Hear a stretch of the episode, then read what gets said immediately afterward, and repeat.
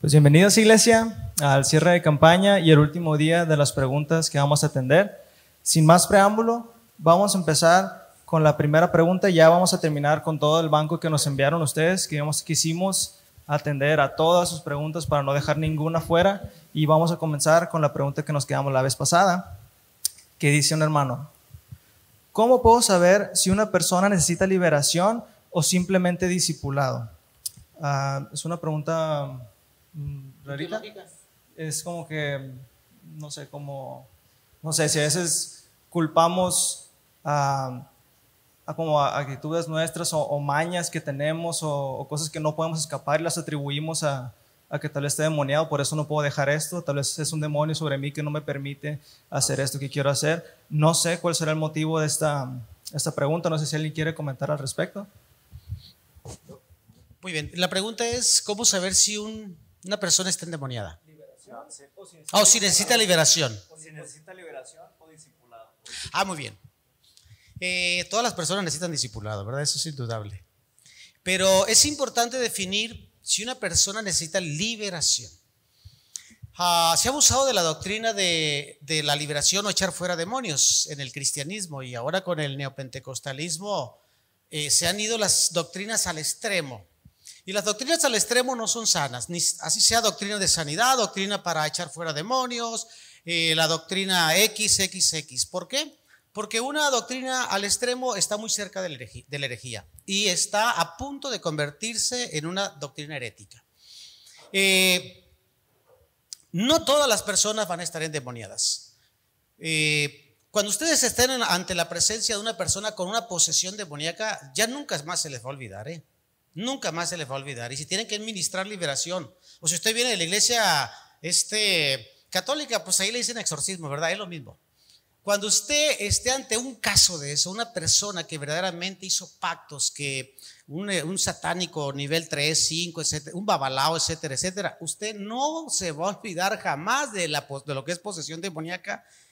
Y no vamos a caer en los extremos de que a todo se le llama ahora eh, demonio y a veces estornuda una persona por ahí y le quieren echar para afuera el demonio de estornudo. No. La capacidad para ministrar liberaciones en el nombre de Jesús y Dios a través de la capacitación del Espíritu Santo a cada uno de sus hijos, los que han nacido de nuevo y que ha depositado el Espíritu Santo en ellos, les da esa capacidad a través de un don que se llama discernimiento de espíritu, para definir si lo que está ahí es de Dios o no es de Dios, o qué espíritu está influenciando a esa persona. Si ustedes leen 1 Corintios capítulo 12, ahí van a encontrar los nueve carismas. Son las armas del cristiano para extender el reino de los cielos en medio de estas tinieblas que invaden al mundo.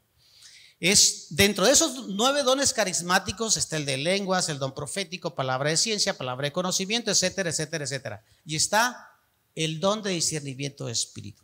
Es algo muy sobrenatural. No se puede entender en la mente porque no, no es algo natural, ni en las emociones. Es un don que solamente lo puede entender uno en su espíritu porque el Espíritu de Dios le capacita al cristiano en, en su espíritu humano para poder discernir si esa persona está bajo el dominio o poseída para ministrarle liberación o si solamente hay que ministrarle consejería, orar por él o si está bajo opresión demoníaca. Ah, son dos cosas totalmente distintas.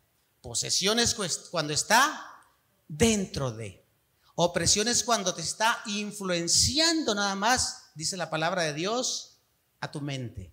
¿Sí? Y solamente es una capacidad sobrenatural, no hay una regla. Es como el, el, don de conocimiento, palabra de ciencia, que cuando se activa ese en alguno de sus hijos, es uno de los dones, son sobrenaturales estos dones. Desgraciadamente la, la iglesia de Jesucristo abusa de ellos, abusa y no los aplica correctamente. En el afán del egocentrismo, en el afán de decir, uff, nosotros sí, ustedes no. Pero Dios nos llama a ser equilibrados en esto, ¿verdad?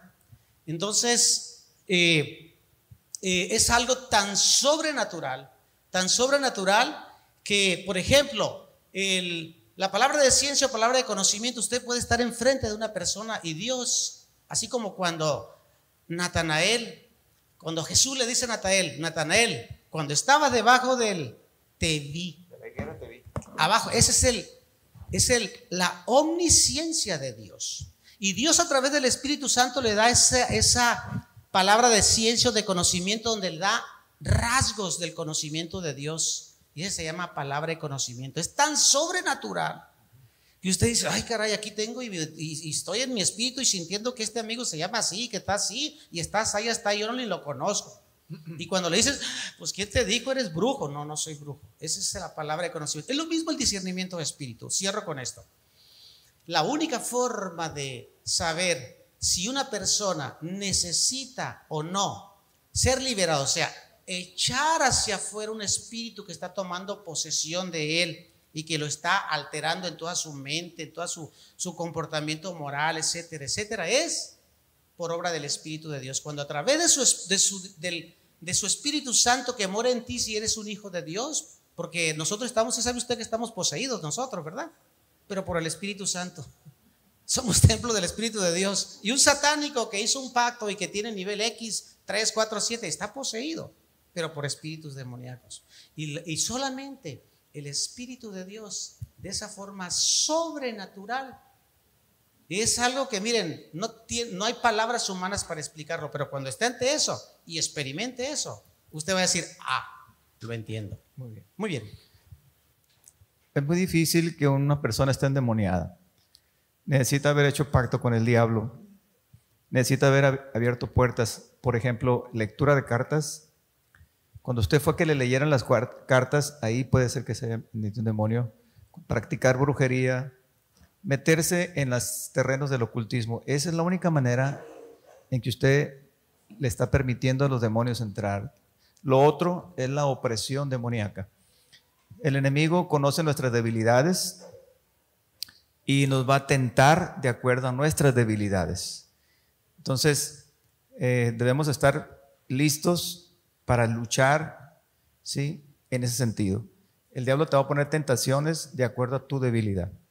Entonces, yo creo que con esto terminamos y seguimos adelante con la siguiente. Quiero, nomás quiero hacer un comentario de, de, la manera en la que se enfrentan a, a los, demonios, los demonios.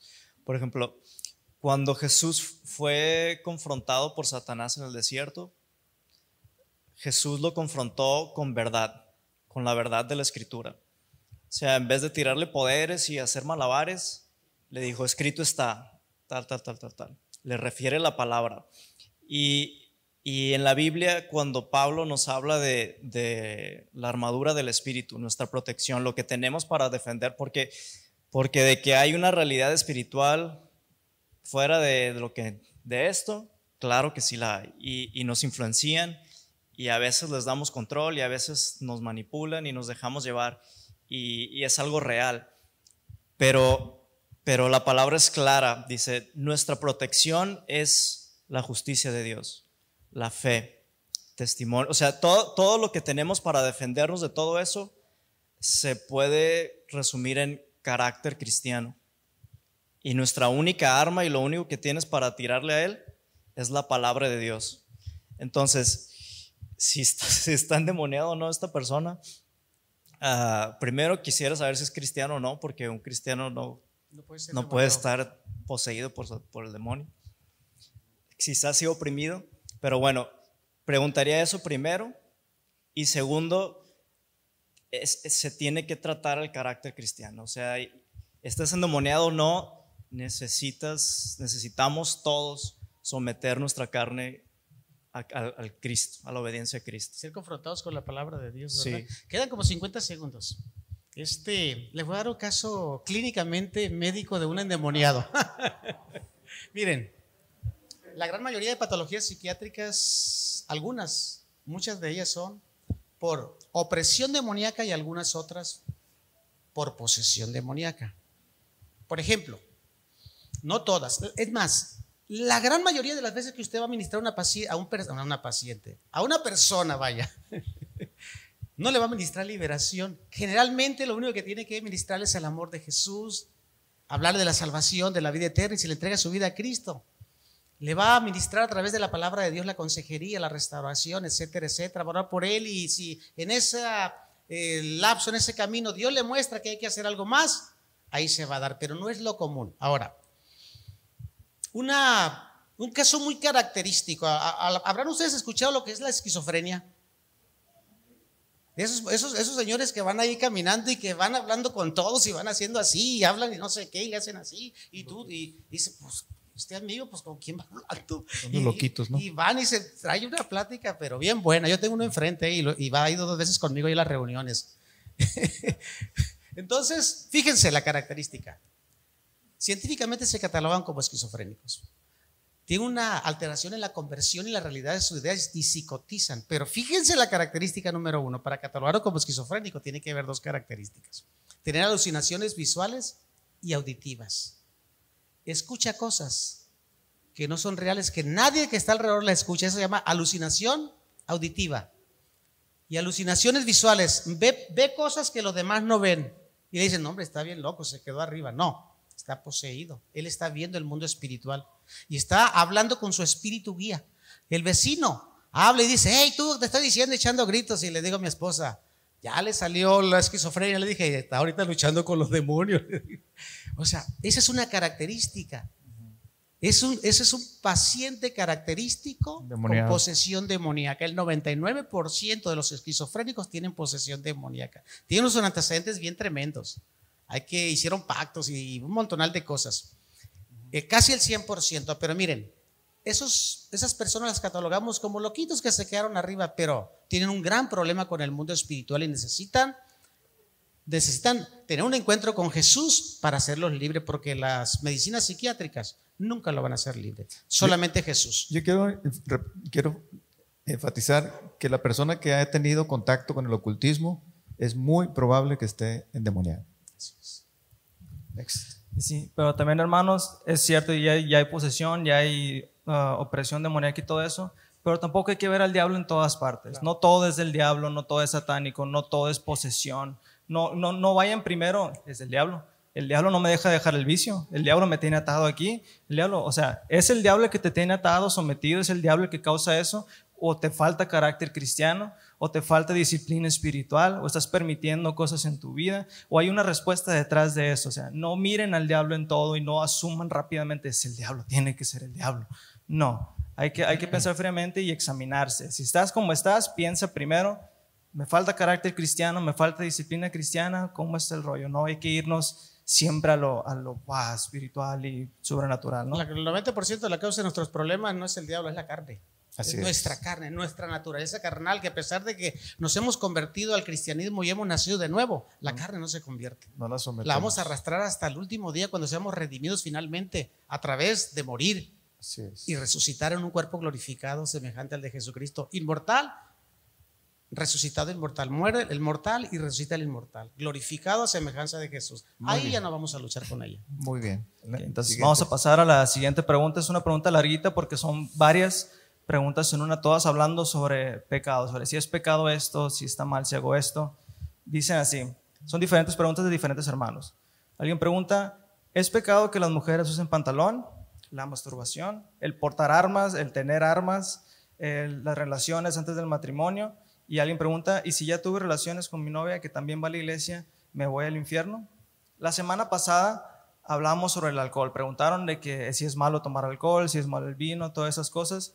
Y me remito a, a, lo que dijimos la vez pasada, pues no, no hay un acto en sí que sea malo, no hay un objeto, una cosa que sea mala en sí. Un pantalón es pues, que un pantalón es un pedazo de tela, pues, pero, o sea, la diferencia es la persona, pues, la, intención con la que te los pones. Si te los pones ah, para que se me vea aquí, para enseñar acá, para, para atraer miradas, o sea, no es el pantalón el malo, no es las armas las que son malas es la gente que, que, con, sus corazones ah, perdidos que las usan de, de, malas maneras, pues. No, no, es, no hay objeto ni acción en sí que sea mala, sino el corazón del hombre que hace mal con ellas. En el caso de, de, de la masturbación, pues es, ahí te podría decir lo mismo, pero la cosa es que casi 99.99% siempre hay lujuria detrás de eso, siempre hay pecado detrás de eso, no hay manera inocente de hacerlo. O sea, hay, hay, hay pruebas, hay pruebas de fertilidad que requieren que lo hagas, pero o sea,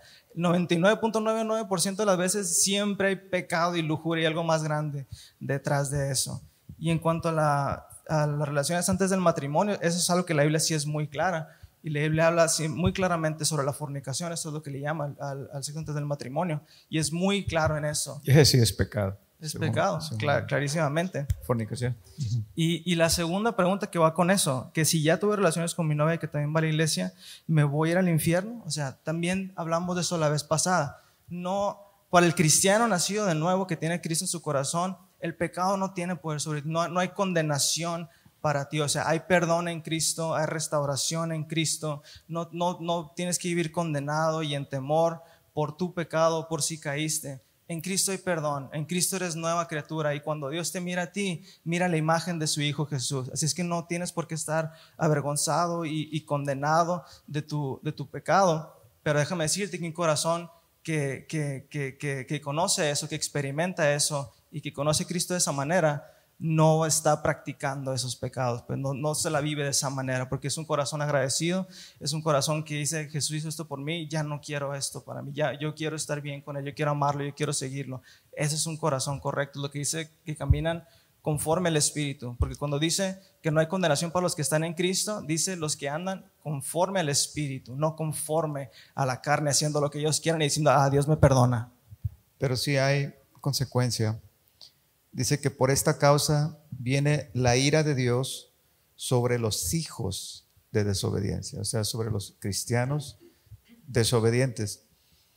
Eh, es muy importante luchar.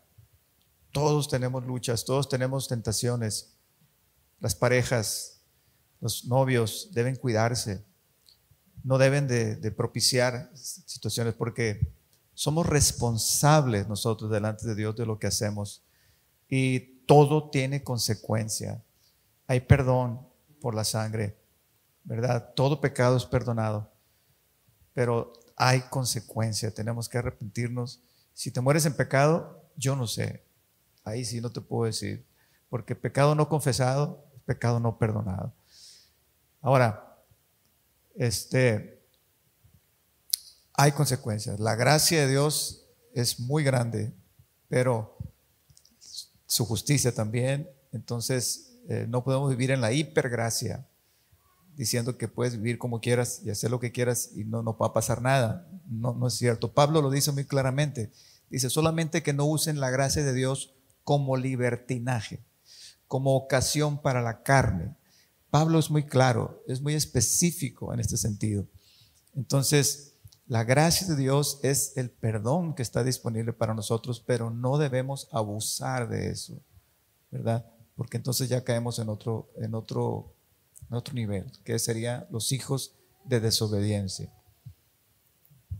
Quiero, quiero leer un texto referente a, a esta situación. En primera de Juan, capítulo 1, en el versículo 5 empieza diciendo, este es el mensaje que Jesucristo nos enseñó y que les anunciamos a ustedes, que Dios es luz y que en Él no hay oscuridad. Si decimos que estamos unidos a Él y al mismo tiempo vivimos en oscuridad, mentimos y no practicamos la verdad. Pero si vivimos en la luz, así como Dios está en la luz, entonces hay unión entre nosotros. Y la sangre de su Hijo Jesucristo nos limpia de pecado. Ahora, si decimos que no tenemos pecado, nos engañamos a nosotros mismos y no hay verdad en nosotros. Pero si confesamos nuestros pecados, podemos confiar en que Dios, que es justo, nos perdonará nuestros pecados y nos, limpiará de toda maldad. Si decimos que no hemos cometido pecado, hacemos que Dios parezca mentiroso y no hemos aceptado su palabra. Y, quiero, es muy intencional la manera en la que Juan frasea el versículo. Primero te plantea el ideal y cómo deben ser las cosas. Dios es luz. Eso nos debe quedar muy claro. Dios es luz y en Él no hay oscuridad. Y una persona que busca a Cristo y una persona que está unida a Cristo no debe andar en oscuridad. Esa es la primera premisa.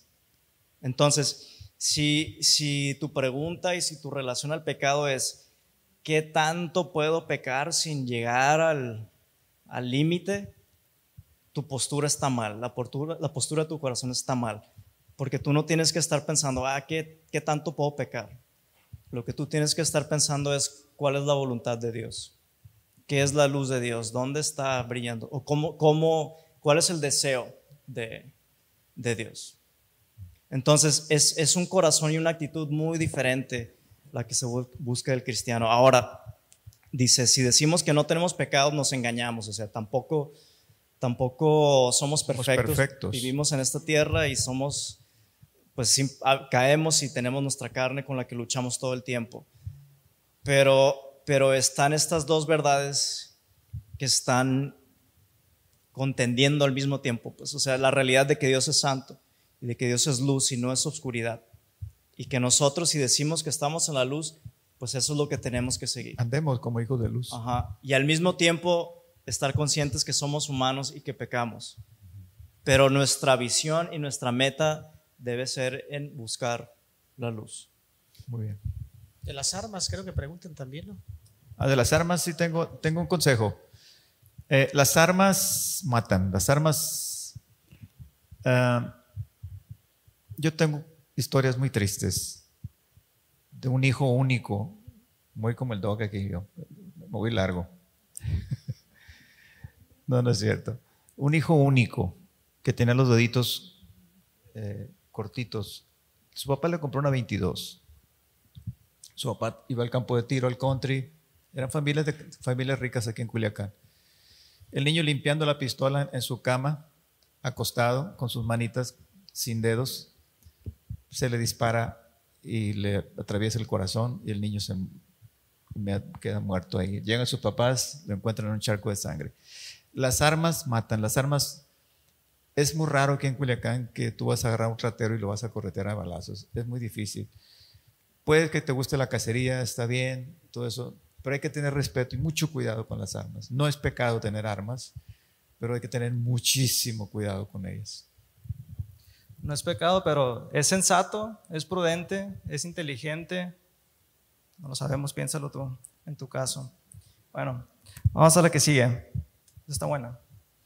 Si una mujer se embaraza, secundaria violación, ¿es pecado realizarse un aborto? Yo quiero hablar de eso, pero si quieren alguien tomarlo, si quieren tomar ustedes. Bueno, todo se tiene que ver en el contexto de la palabra de Dios. O sea, no podemos eh, el, Evangelio de Jesús, la palabra de Dios no se puede torcer. Eh, practicarse un aborto es terminar con la vida. Es terminar con la vida. Ahorita viene muy duro lo que se llama la, la de esta, el movimiento de la equidad de género. Inclusive hace como unos seis, seis, años nos reunieron en, en Mazatlán para decirnos cómo se estaba modificando la norma oficial, creo que es la 144, algo así, que habla de la violencia familiar y de género. Y todo venía encaminado para mandar una iniciativa de ley en México y una aquí en el Congreso del Estado para que se autorizara el, como legal la interrupción del embarazo hasta las 13 semanas. Y aquí se estaba, se estaba trabajando bajo como muy muy encubierto el hecho de que ah, manejaban de que toda mujer que hubiese quedado embarazada como producto de una violación, a pesar, a pesar eh, de que no hubiese ido a levantar una demanda y tuviésemos un, un documento por un ministerio público donde se hace una investigación y precisamente eso fue producto de, de una violación, Aún así tenía derecho y esto se está caminando muy fuerte y parece ser que ya está en acción. A cualquier mujer podía llegar y en una área de tococirugía donde estamos los ginecólogos y ¿sabe qué? Estoy embarazada, tengo nueve semanas y fue producto de violación. Sin investigación previa y elaborando en una hoja y con pluma y letra, lo firma y tiene derecho a que se le interrumpe el embarazo, a pesar de que no estaba legalizado el aborto en el estado de Sinaloa. Definitivamente mi posición es de que es pecado. Es pecado porque estás, tu vida es distinta a la vida de ese ser, bajo las circunstancias que se haya obtenido. Es cierto. Así es. Nadie le desea que alguien salga embarazada bajo esas circunstancias, pero es lo mismo haberlo tenido con el novio, porque es un bebé, Así es. es una vida. Es una vida. Y la vida solamente dice la palabra de Dios que Dios la da y Dios la quita. O sea, está muy duro, porque el día que nos, que nos presentemos y tengamos una experiencia personal en nuestra familia, vamos a tener que ser muy sabios y verdaderamente apegarnos a lo que dice la palabra de Dios. Hay muchas alternativas, hay muchas alternativas. Yo siempre les digo, mira, eh, pues sí, tú tienes todos tus argumentos y dices que fue bajo esto y esto otro, y es cierto, y que este niño va a venir a destruir tu vida. Pero yo nada más te puedo decir una cosa. Na- algo, por algo este bebé viene a este mundo. ¿Tú qué puedes saber? Si hayan salido del novio, que ese bebé pueda ser un, un gran médico a nivel mundial, o un gran arquitecto, o un gran, un, gran hombre de ciencia. Bueno, hasta un buen político que escasean, le digo. Entonces, eh, no tenemos derecho a quitarle la vida. Si nos apegamos estrictamente a la palabra de Dios, deberíamos de buscar una alternativa. Que ese niño nazca, darlo en adopción, buscarle un lugar donde ese niño se pueda desarrollar. Y yo creo que ese sería un consejo apegado a la ética y a la moral cristiana. O sea, no le quita lo inmoral y lo poco ético el realizar un legrado bajo esas circunstancias o porque ya ha sido producto del novio porque no se quiso casar. Es lo mismo, va a interrumpir una vida. Es, eso es matar un ser humano que no tiene ni voz, ni voto, ni puede decir aguas. Y si les pusieron ultrasonido en el abdomen cuando están de 13 semanas o 12 y está entrando la alegre, ustedes van a ver todo lo que sucede. O sea, eh, a veces no tenemos la idea de lo que está sucediendo cuando se practica un aborto, pero están interrumpiendo una vida. Y no tenemos derecho a hacerlo. Esto es algo, es una, es, es una cuestión, o sea, esta situación es algo bien feo porque es algo bien gallo. O sea, un- vivir una situación así, me imagino lo, lo horrible que es y, lo feo que se debe sentir. Y no es el propósito de decir si es pecado y estás mal. No, hay que tener mucha, mucha empatía y, mucho tacto, pero la, la- realidad es, pues es esa, es una vida independiente de ti. Hay quienes dicen, es mi cuerpo, yo puedo hacer con mi cuerpo lo que quiera. No es tu cuerpo, es, es un ser humano completamente diferente, con su propia autonomía. Y aparte, no solo eso, él es completamente inocente de lo que haya pasado. Él no tiene culpa de nada, él no es responsable de nada. Y estás, está- estamos quitando una vida y eso es algo que no nos corresponde a nosotros. Y es la, la, la, la triste verdad. No, y finalmente nos meten en un gran problema los ginecólogos, porque la mujer dice, háganmelo, pero, pero no lo hace ella, lo hacemos los ginecólogos. Y, y la verdad, o sea, yo en lo, en lo particular nunca he hecho uno y ni antes cuando no era cristiano, menos ahora. Tenía principios, vaya. Ahora mis principios están fundamentados en la palabra de Dios y me han ofrecido dinero. Le digo, ¿me puedes ofrecer todo el dinero del mundo? No te lo voy a hacer. No te lo voy a hacer. ¿Por qué? Porque tengo principios de ética, tengo principios morales basados en la palabra de Dios y eso no se puede torcer. Y, y finalmente, imagínense, imagínense un médico sabiendo que hay un, un, un- un- un- ser humano pequeñito, a lo mejor de 200 gramos o de 100. O sea, yo estarlo sacando a pedazos, o sea, a lo mejor se oye es fuerte, ¿verdad? Pero pues yo no tengo hígado para eso, ni antes ni ahora, menos ahora. Dice la palabra de Dios que no tenemos potestad sobre nuestro propio cuerpo. Nada más quisiera re- re- retornar a la pregunta de la fornicación y leerles una cita muy importante, porque la fornicación es un pecado contra el cuerpo. Es, tiene algo ahí muy, muy especial, diferente a los demás pecados. Dice, las viandas son para el vientre, el vientre para las viandas. El cuerpo no es para la fornicación, dice, sino para el Señor y el Señor para el cuerpo. O sea, aquí estamos entrando que el templo, que el cuerpo es el templo del Espíritu. ¿No sabéis que vuestros cuerpos son miembros de Cristo? Quitaré pues los miembros y los daré a una, a una ramera de ninguna manera. ¿O no sabéis que el que se une a una mujer es un solo cuerpo con ella? Por eso dice, los dos serán una sola carne. Entonces la fornicación es la unión de dos y que se hacen una sola cosa. Entonces, si te unes con una mujer, lo que esa mujer es, se te va a pasar a ti, y lo que ese hombre es, se te va a pasar a ti. Entonces, si no están casados, de todas maneras. Por eso el matrimonio, dice, honroso sea el hecho sin mancilla, el matrimonio y el hecho sin mancilla, porque ahí los dos van a ser una sola carne, pero ya bajo la bendición de Dios y, en orden. Y entonces sí, lo que ella es pasa a ser mío, lo que yo soy pasa a ser de, y mis hijos nacen, nacen con la esencia de las dos personas. Y en la fornicación, por eso las muchachas padecen eh, depresiones, enfermedades mentales, por todo eso la fornicación, porque hay una mezcla de, de, espíritus, una mezcla de cosas que se dan. Cuando hay promiscuidad sexual, casi siempre hay problemas mentales y emocionales, porque es una pepenar aquí, pepenar allá, todo se, todo se, se, eh, se, pega. Acordémonos de María Magdalena, siete espíritus demoníacos de inmoralidad sexual echó para fuera Jesucristo. Tiene, tiene, mucha relación, la, moralidad sexual tiene mucha relación con, con la, con, la cuestión de este mental y, y, emocional. Ok, gracias. Huid de la fornicación, dice Pablo. Cualquier otro pecado está fuera del cuerpo, mas el que fornica contra su propio cuerpo peca. Entonces es una cosa muy delicada. Yo quiero comentar sobre el, aborto, porque es una pregunta muy contemporánea y trata temas bien delicados. Es un tema moral en un mundo secular donde quitamos la autoridad de Dios y donde cada individuo crea su propia versión de ética. Y y el problema de eso es que sí, mi libertad es mi libertad y lo que yo quiero, pues tienes que respetarlo porque es mi vida y bla, bla, bla. Pero ¿qué pasa cuando son dos personas que también tienen libertad y tienen autonomía? Se vuelve más complicado. Lo que es libertad para uno se vuelve opresión para otro. Lo que se vuelve algo bueno para, para uno se vuelve, eh, afecta al otro. Entonces, se vuelve muy complicado hablar de moral en un mundo donde no hay en realidad una autoridad moral.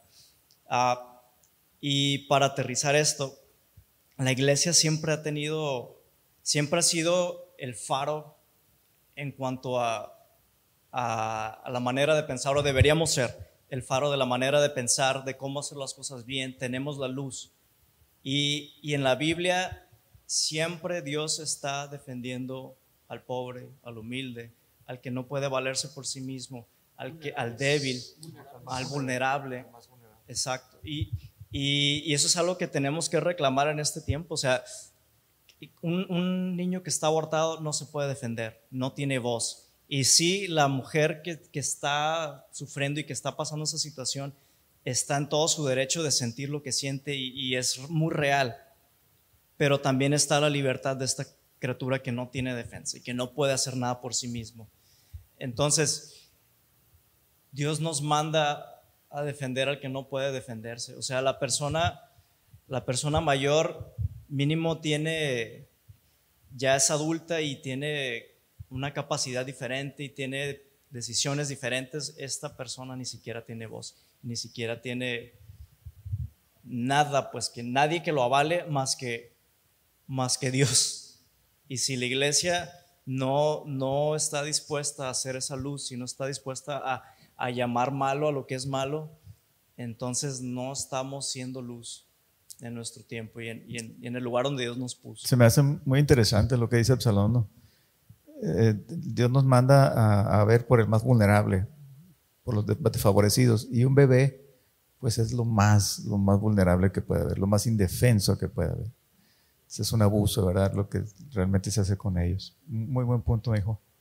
Siguiente y el aborto es algo que, que me gustaría retomar en, en, un futuro porque hay muchos argumentos y está muy de moda, pero la verdad es que no hay argumento que no valga. Justificación, no hay justificación absoluta para el aborto. Y no porque, ay, qué feo, matan bebés y ay, mi piernita. No, no, no es algo sentimental. No hay argumentos que justifiquen un aborto de ninguna manera. O sea, y es algo que, que quisiera hablar después. Y no se trata de ilegitimizar la, la experiencia de la persona que quiere abortar. Y sin, sin, minimizar su sufrimiento, ni su situación, ni nada, ni al caso. Pero la prioridad es defender al que no tiene voz y al que no puede defenderse. Cuando me tocó este, tengo aquí una sobrina que está por aquí que siempre me llevaba a las embarazadas del novio allá al consultorio y me llegaba llorando con ellas.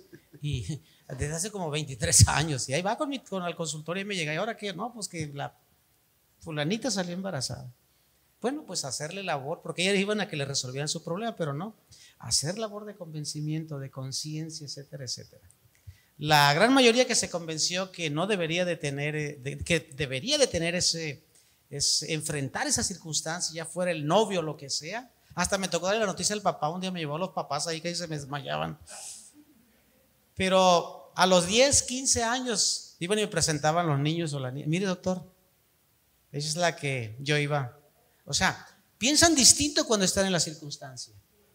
Pero 5 años, 10, 15, 20, se empieza a clarificar el porqué de las cosas. Y cuando enfrentan esa circunstancia, digo, cometí un error, bueno, voy a enfrentar. El hecho de hacer un legrado, en Estados Unidos está, está legalizado y hay, hay mujeres que han tenido tres o cuatro legrados ya porque nada más van a la clínica, el mismo gobierno de Estados Unidos subsidia con fondos públicos de los, de los contribuyentes el que al hacerle el legrado y hay personas que llevan dos, tres, cuatro legrados y eso no ha solucionado ni su conducta sexual, ni su conducta moral, ni su conducta psicoafectiva. Generalmente son personas más vacías que terminan con trastornos psiquiátricos. ¿eh? Así es, así es. Así es que eso no es la solución, aunque la equidad de género nos la presente como la solución. No es. La solución es lo que dice la palabra de Dios. Muy bien, y con eso vamos a avanzar a la siguiente pregunta. Dice un hermano, ¿es verdad que Cristo ya murió por las enfermedades? Es una pregunta un poco vaga, pero pues me imagino de que hay mucho hermano que, que dice que si Dios ya murió por mis enfermedades, porque estoy enfermo, o porque no me sana, o porque no pasa esto, o igual, porque me va mal si soy hijo de Dios. Se relaciona mucho con, con ese pensamiento. No sé si esa es la intención detrás de esta pregunta, pero pues entiendo que por ahí va a este rollo. Yo quisiera opinar al respecto, pero quiero que primero alguien de ustedes hable. Cristo murió por, la, por, el, por, el, por, las enfermedades y él, él venció el pecado y las consecuencias del pecado que viene siendo lo, lo, más grande que es la muerte y las enfermedades pues están en el intermedio. Pero nuestra, nuestra mala alimentación nos enferma, nuestros malos hábitos nos enferman y tantas cosas que producen enfermedades. Entonces, uh, siempre va a haber gente enfermo, enferma. Sin embargo, uh, hay poder sobre la enfermedad, pero no podemos culpar a Dios por nuestras enfermedades. Hay muchas razones por las que podemos estar enfermos, pero lo que sí les puedo decir es que sí triunfó Cristo sobre la enfermedad el, y el, el, el, el, ¿cómo se dice? La muestra es el don de sanidad. E, es uno de los nueve carismas eh, que es, es, el, es, el, don de sanidad, que sanen los enfermos. Entonces, sí, sí tuve victoria sobre la enfermedad, pero eso no me garantiza que no me vaya a enfermar. Bueno, aquí, ah, perdón, ya. Sí. Aquí hay algo bien importante que tenemos que analizar. Eh, definitivamente Dios Jesucristo sana y Jesucristo hace milagros. Uh -huh. Eso a mí me consta porque yo he visto milagros, pero reales. Eh, el problema de esto es cómo se ha enseñado la doctrina de la sanidad, que es lo que había comentado anteriormente. Eh, se ha enseñado una doctrina de la sanidad al extremo y desgraciadamente herética. Así es la palabra, no puedo decir otra. Han enseñado una herejía muchas de las iglesias neopentecostales, estos movimientos que nacieron por ahí en el 50, en el 60, después del de un verdadero y un limpio pentecostalismo de 1904 en la calle Susa. Pero ustedes saben que el diablo se encarga de ensuciar todo lo que Dios crea, ¿verdad? Y no duró mucho, los carismas rápidamente se empezaron a contaminar y los nueve dones, el de lengua, don profético, palabra de ciencia, don de milagros, eh, que son los nueve carismas que vienen en 1 Corintios capítulo 12.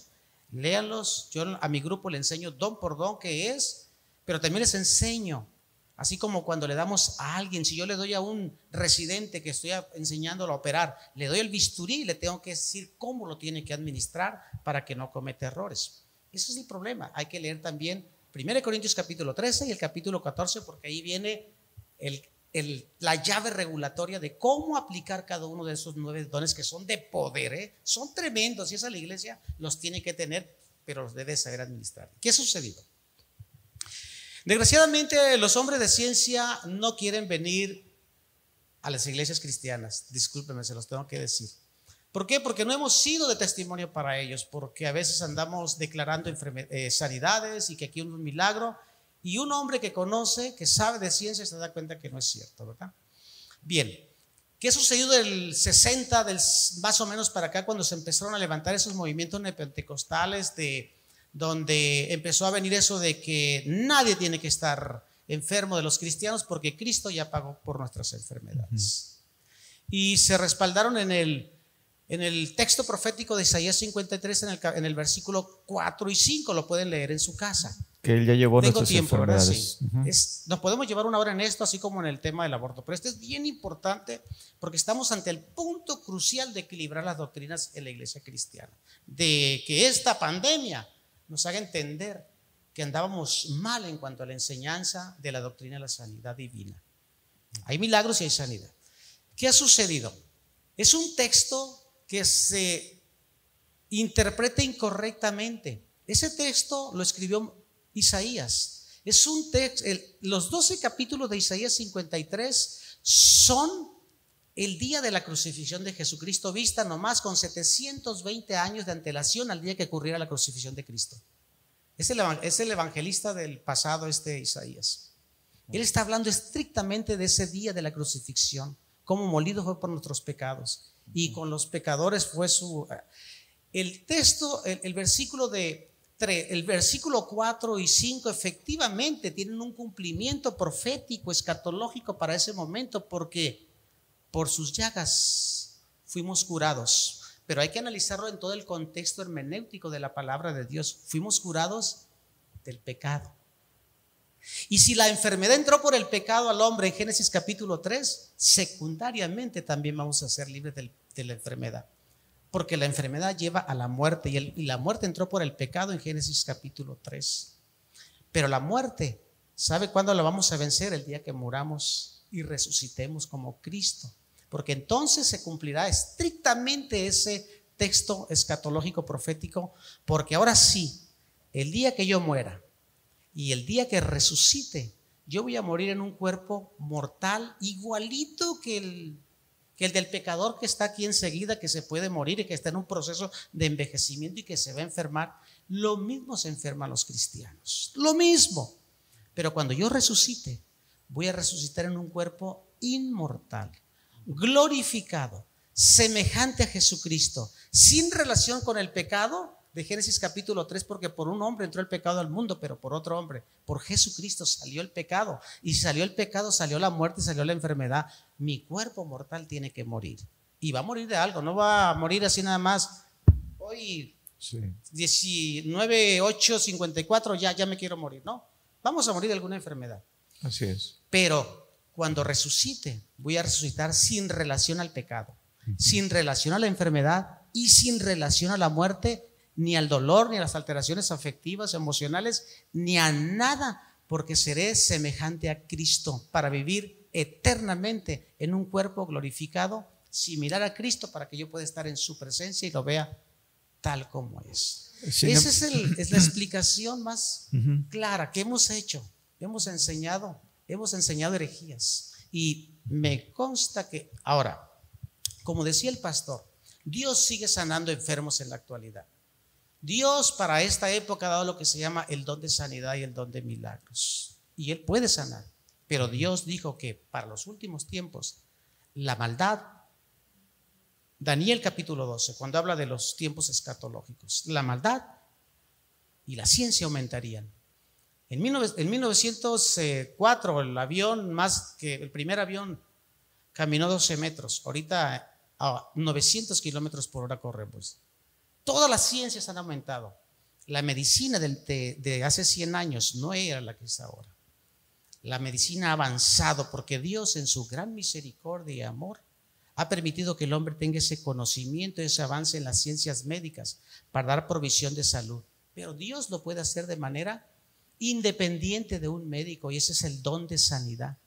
Pero nada de que si lo declaro, si lo decreto, si lo creo, lo visualizo, es metafísica eso, ni tampoco es hiperfe.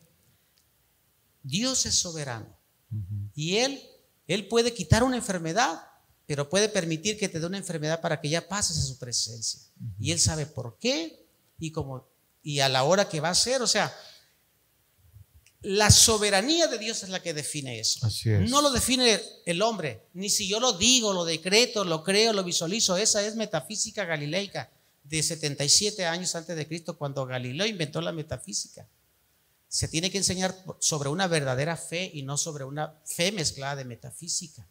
Sobre, no sobre una hiperfe, sino una fe congruente con la palabra Quisieran de Dios. tener fe. Ya que estamos hablando de hiperfe, Sí. ya quisiéramos tener fe nomás. Sí, sí, no, no hayamos que hacer con el día a día, ¿verdad? Nos falta fe para eso, pero miren, les cuento rápidamente el caso de una chamaquita de 13 años que yo tuve en, en un consultorio ¿Cuánto nos dan? Cinco minutos. con una tumoración 5, 10, grandota. 15, 20. Tenemos 20. con una tumoración grandota del abdomen que dependía de ovario y que le hice ultrasonido y le dije, señora, pues 13 años, esperemos si no sea un cáncer, porque imagínense, no es lo mismo un cáncer a los 50, a los 60, que un cáncer a una niña de 13 años. Y se derrumbó. Eh, le prediqué de Jesús y todo, y oré por ella, y dije, pues, yo creo que, pues, a ver qué pasa, y la mandé para cirugía pediátrica, y lo que seguía era hacerle una tomografía para ver, únicamente prequirúrgica, para ver los ganglios retroperitoneales y ya establecer el plan quirúrgico. Ojo, yo cuando me vi a la señora dije, no, oiga, ya le operaron a su hija. No, doctor, ¿cómo? Pues si traía una tumoración que le llegaba hasta el ombligo y el ultrasonido estaba visible, ahí estaba por imagen, por clínica y todo. Doctor, es que le hicieron la tomografía y no estaba. Y dije, ¿cómo que no estaba? A ver, no está. Dios la sanó. Gloria a Dios. O sea, esa es una verdadera sanidad. Sanidad. Dios sanó a su hija. Dios sanó a su hija. ¿Y por qué lo hizo? Pues no sé, porque Él es Dios y Él hace lo que quiere. Y como dijo el Buki, como quiere, donde quiere, la hora que quiere. O sea, no nos va a pedir permiso a nosotros. Si lo declaramos, si lo decretamos, si lo visualizamos, pues lo puedo super hiper visualizar. Y si Dios no quiere, como dijo mi abuelita, cuando Dios no quiere, no se hace. Es Él que, es soberano. es que la gente cree que es fe, Es pero es metafísica. Pero O sea, Dios sana, ¿eh? Dios sana. No Tenemos que- cualquiera tiene la fe para Dios sanar. o sea, sana. Dios le- si levanta hasta muertos.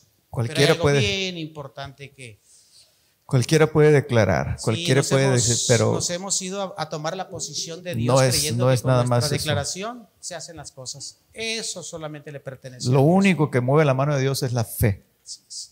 Es lo único. Y No- la no- misericordia. y, y su misericordia. Entonces, no es el que yo voy a declarar y que porque por mi palabra. O sea, no tengo esa estatura espiritual como para hacer. Hay hombres que sí la tuvieron, hay hombres que sí la tienen, dones de sanidad, hombres de Dios, pero no cualquiera lo tiene, pues. Y me tomó un poco de tiempo Entonces- porque sí, la verdad, una de mis cargas es que, que ya no se me vayan los médicos que, que evangelizo y, Y los es que esto, dicen, fíjese, "Beltrán, ¿cómo fíjese, doctor, creyendo eso?" fíjese, doctor, que esto se, esto, esto se pasó a la, a la Grey. Entonces, ese fue el error. Hay ministros, hay, hay hombres de poder que probablemente sí se movían en esos niveles, pero se pasó a la congregación. A cualquiera lo puede decir, cualquiera lo puede hacer y no es cierto. No es cierto. Se necesita una estatura ¿sí? Y un nivel espiritual para, para, Rápido, en un para minuto. un milagro. Un neurocirujano vio una paciente de uno de los países con un tumor en el cerebro, un paciente ya en terminal en el cerebro y le dijo, oiga, ¿y ¿cuál va a ser? ¿Me va a operar? No, señor, es que usted no es quirúrgico, tiene un tumor en el cerebro y ya le explicó. ¿Y qué hago? No era cristiano el neurocirujano, le dijo, pues nada, señor, no se puede hacer nada. Y le dijo todavía, pues si quiere con el brujo, vaya con el brujo, le dijo, y ya lo despidió al señor, y dijo, no, pues, y me va a dar una cita, doctor. Pon una cita en tres meses, le dijo, o en seis meses creo que le dijo. Ya no va a venir, pues se va a morir, dijo el neurocirujano. Y resulta que a los seis meses le cayó ahí el paciente, ya gordito, recuperado, rojito, y dijo el neurocirujano, "Eh, usted, ¿qué le pasó? Dijo, usted debe estar muerto. No, doctor, pues fíjese que ya me he sentido muy bien, ya como esto, aquello, lo otro, como estoy como si nada más yo no iba a venir con usted, nomás que vine para que se diera cuenta usted, porque me puso cita. Ah, no está bien.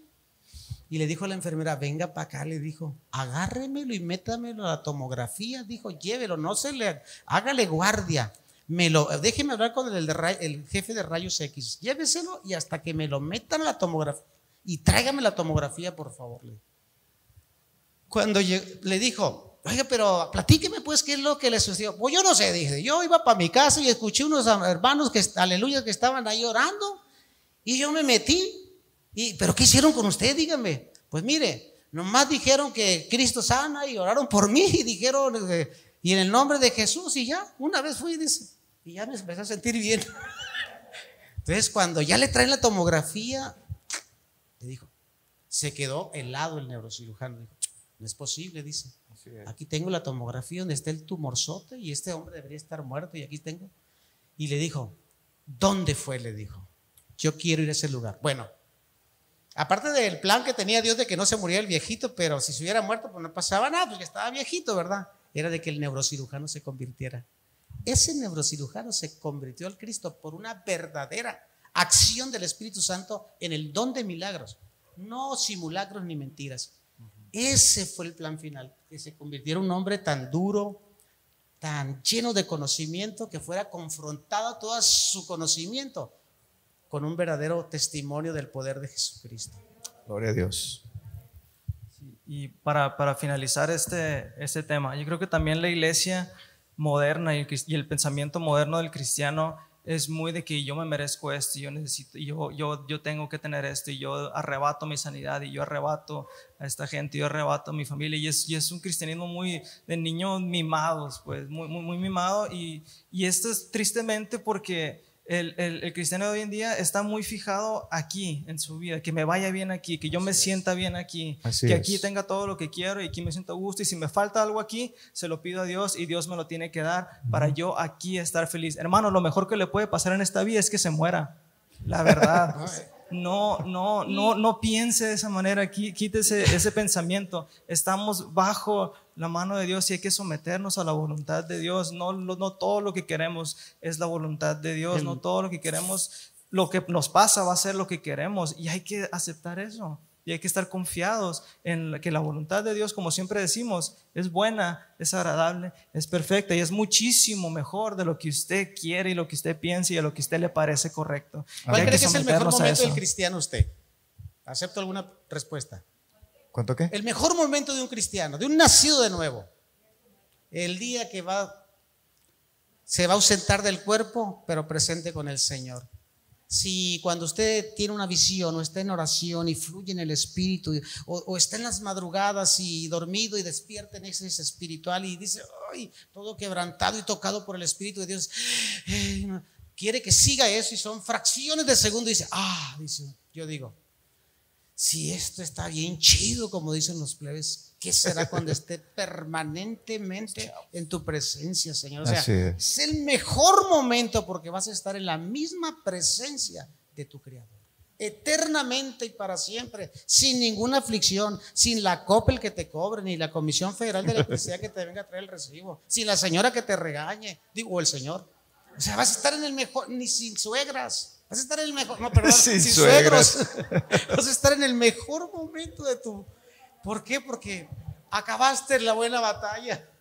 Vámonos, señores. Hay ustedes los que se quedan. Así. Échenle ganas.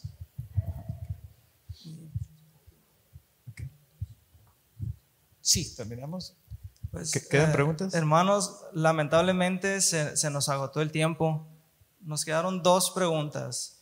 Am, unas- mañana es hombre. Es viernes y el cuerpo lo sabe. Vamos, vamos de- a, de una a- vez. a- a Yo quería esto. opinar tres minutos, pero no en relación a preguntas. Ya no vamos a dejar hablar al doc de una vez. Primero, hay Pero que, no en hay relación que- a preguntas ya. No, no, no. Hay que, hay que ver si cont- contestar esas preguntas en, en ese tiempito porque no quisiera que, que, pues, se quedaran algún hermano fuera. Pues de deja ventilarlas a ver qué pasa. Ok, vamos. Está, está, bien- está bien complicada esta. A ver, pregunta un hermano. ¿Qué pasa con el alma y el espíritu de un cristiano que contrae una enfermedad como Alzheimer o demencia mental? ¿A dónde va su alma o su espíritu? Tenemos que hacer otra para contestarte ese tipo de preguntas. ¿Y la otra? Sí, Y la otra es la- Y la otra dice, ¿por qué en Éxodo 3.15 Dios le dice a Moisés que su nombre será Jehová para siempre? ¿Influye esto en la Trinidad? Aquí, o sea, leí el texto, este versículo habla de cuando Dios se le aparece a Moisés en la zarza y le dice, yo soy, diles que yo soy te envió y este será mi nombre para siempre. Eso no... ahí- Ese está fácil. Sí, Sí, ese rapidito. Eh, el, yo soy eh, es, es- no es nombre. Es el eterno presente, el, el- el que es. Yo soy para ti lo que tú quieras o tú necesitas que yo sea. El Shaddai. La prédica el domingo pasado. Yo soy. El nombre revelado de Dios es Jesucristo. El único nombre revelado de Dios es Jesucristo, porque no hay otro nombre debajo del cielo dado a los hombres en que podamos ser salvos. Además, Jehová es una, es una palabra. Jehová no existe. No existe. Es Yahweh. Yahweh. Yahweh, Yahvé, pero, la, pero no se puede pronunciar. Es JH, JH. O sea, es el tetragramatrón. No es un nombre. Por eso Dios nunca dio el nombre porque el que tiene el nombre lo tiene a él. Entonces, antiguamente, por eso cuando sacan un demonio, el Señor dice, ¿cómo te llamas? ¿Sí? Y el demonio mudo era el más difícil de salir. Por, eso dijo, este, este género no sale más que con ayuno y oración, porque son demonios mudos que no hablan. Entonces, si no tienes el nombre, no tienes poder sobre la persona. Entonces, por eso no, Dios no dio su nombre, porque el nombre de Dios es, o sea, era tan, es tan sagrado, ¿sí? Entonces, Yahweh no es el nombre de Dios, es, es el yo soy, el eterno yo soy. El único nombre que conocemos es Jesucristo, el Hijo del Dios viviente. Como se ha manifestado ante los hombres, como Jesús. Como- el Emmanuel, es como se nos re- reveló Dios a con nosotros. Ese es lo que necesitamos, no necesitamos más. Sobre las... Sí, y dice el hermano, ¿influye esto en la Trinidad? No, o sea, Dios No. es Padre, es Hijo, Espíritu Santo, no hay tres dioses, no, no es uno superior a otro, los tres No, son Dios. los tres es, son es uno. un Son misterio. Tres cosas consubstanciados, el mismo. Ajá. Son Son. Alguien Sí. diría, es- son las tres caras de la misma moneda, pues por decirlo de una manera. Alguien lo, lo quiso describir como, cómo le hablas de, de un cubo a una persona que está en un plano de dos dimensiones, pues no, no, no puedes explicar. Tú ves un cubo de diferentes lados en un plano de dos dimensiones, ves una cara, ves otra cara, ves otra Y cara. no lo vas a puedes entender. ver los tres juntos porque no es, te falta esa dimensión para ver el cubo en sus 360 grados, pues. Y vamos a, a terminar con la pregunta que dice, ¿qué pasa con el alma y el espíritu de un cristiano que tiene una enfermedad demencia o que tiene demencia o una enfermedad como Alzheimer? Ah, no sé, yo no yo me imagino que es como gente que no sé, que como que pierde pierde su como que sus capacidades, no sé a qué se referirán. Como que no están totalmente en sí, ¿qué pasará Alzheimer. con su alma? Si es Alzheimer Bueno. o demencia o enfermedad mental de ese tipo. Sí, para esto, para explicarlo, hay que explicar que espíritu y alma son dos cosas distintas, ¿verdad? El cuerpo es del polvo. Y cuando el cuerpo está inerte, dice la palabra de Dios que el Señor, eh, Dios, sopló neuma, espíritu.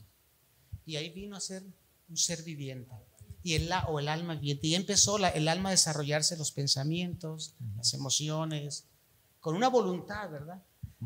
El problema del Alzheimer es que, como decía Fernando Jr., o sea, se pierden las capacidades de memoria, razonamiento, etcétera, etcétera, de nuestro cerebro, o sea, de nuestra alma. Y prácticamente ya casi son como, como niños. Entonces, siguen teniendo alma, Eh, pero sus capacidades que tenían a la edad de 70 años, es un proceso de degeneración del sistema nervioso central pero ya no tiene esa capacidad de todas las funciones que tenía con anterioridad. No hay ninguna repercusión espiritual o cosas así. No sé si por ahí va la pregunta. Digamos que es inocente, ¿verdad? Es una- ah, ah, esa sería la, la- la- la palabra prácticamente. Prácticamente llega a ser otro, un niño más, ¿verdad? Es un niño más. Ya, es más, ya tiene hasta más chance de, Sí, no pecar. son inocentes. Sí, y, y, ya o no sea, va a mucho. Igual los tontitos, o sea, En- son inocentes. Que En cuanto al alma, bueno, no, rapidito nomás, quiero decir, en cuanto al alma y eso, el, el, el, el cuerpo y el alma son diferentes. O sea, una enfermedad te puede afectar tu cerebro y, y- y- y te puede dañar en tu cuerpo, en tu biología, pero tu alma, tu espíritu no, no está atado a tu cuerpo, no eres tu cuerpo, no eres tu cerebro. Tu cerebro se va a quedar aquí, tú vas a perdurar, o sea, tu alma es eterna, es, es, es independiente de eso. Incluso hay casos de pacientes que están vegetales o que nacen con anencefalia, cosas así, y aún así reaccionan, aún así responden, aún así hay algo detrás de eso, aunque en su cuerpo no esté, no esté completamente ahí, pues. No, era eso, iba a comentar en eso, porque la pregunta está cargada con, ok, yo soy la suma de mis partes, soy mi cerebro y mi intelecto. ¿Quién soy en realidad? Esa es una pregunta profunda en ese sentido. de ¿Quién soy? Absalón. Y, y la realidad es que tu ser no se limita a tu cuerpo y no se limita a tu estado físico, que también es parte, y la Biblia lo honra y la Biblia honra el, el cuerpo humano y la carne. y Dios dice que lo hizo bueno, pero no, no nomás eres tu, tu físico, no nomás eres tu intelecto, no nomás eres tu capacidad. Ah, eres un alma que Dios hizo. y, y es algo más profundo que nomás tus partes. O sea, entonces, ¿qué pasa con tu alma? ¿Quién sabe? ¿Quién sabe en realidad? No sabemos. Pero, pero si Dios ya te salvó y si ya estás en Cristo, ya, es- ya estás. Y siempre que nos metemos en cuestiones de si es salvo o no es salvo, siempre decimos lo mismo. O sea, últimamente ni yo, ni el pastor, ni nadie te puede decir si una persona es salva o no es salva. La salvación es de Dios. Así y, y- y Dios, Dios es justo. Y sea lo que sea el resultado, puedes estar seguro de que la decisión de Dios es justa y es, y es la correcta, es la adecuada. Y quería, quisiera agregar sobre eso de- del alma y, y- del cuerpo. O sea, hay, no eres tu cerebro, no eres tu cuerpo. Eh, Hay 45, creo, áreas en el cerebro, áreas de broma encargadas de todas tus funciones motoras y somáticas, y incluso tu personalidad, y que si te, te- te estimulan con, con un que te dan toques y te mueves y hablas o si te quitan algo te cambia tu personalidad, pero no hay un área mapeada del cerebro ni químicamente ni nada que, que diga aquí está tu voluntad, aquí está tu persona, aquí está tu conciencia, aquí estás tú. Es, no, no es así. Y de hecho hay un chorro de estudios bien interesantes sobre cómo hay algo detrás del cerebro que hace que el cerebro funcione, que, que cambia la química del cerebro. O sea, hay, hay estudios bien interesantes sobre eso, de cómo hay algo más detrás de tu cerebro y cómo El te espíritu. influye. El y es el espíritu el alma. o sea, Cuando sale el espíritu, muere. Cesan todas las funciones. Yo tenía esa duda cuando era médico y no era cristiano. Pero nomás leí la palabra de Dios y dije, pues, ¿qué hay después cuando miramos? Ay, este ya se murió, ya cayó en paro, ya. Exhalan. Pues le abríamos autopsia y esto y... Siempre ex- exhalan, Y cuando exhalan. leí la palabra de Dios se me quitaron todas las dudas. Porque puedes conocer el corazón, el cerebro, la anatomía, la fisiología y todo, pero ¿qué pasa cuando se muere un individuo? Sale el espíritu. Exhalan. Sale el espíritu. Muy bien. Pues terminamos, Si hermanos. quiere, Muchas gracias. minutos, Sí. pudiera informar del estado de la Sí, hermana. nada más déjenme terminar la, la- la- la grabación. Ah, perfecto. Y nos despedimos y, y ya, este, pues terminamos la grabación, Alfredo, si gustas. Dios les bendiga a todos los que están escuchando y pues nos vemos el domingo.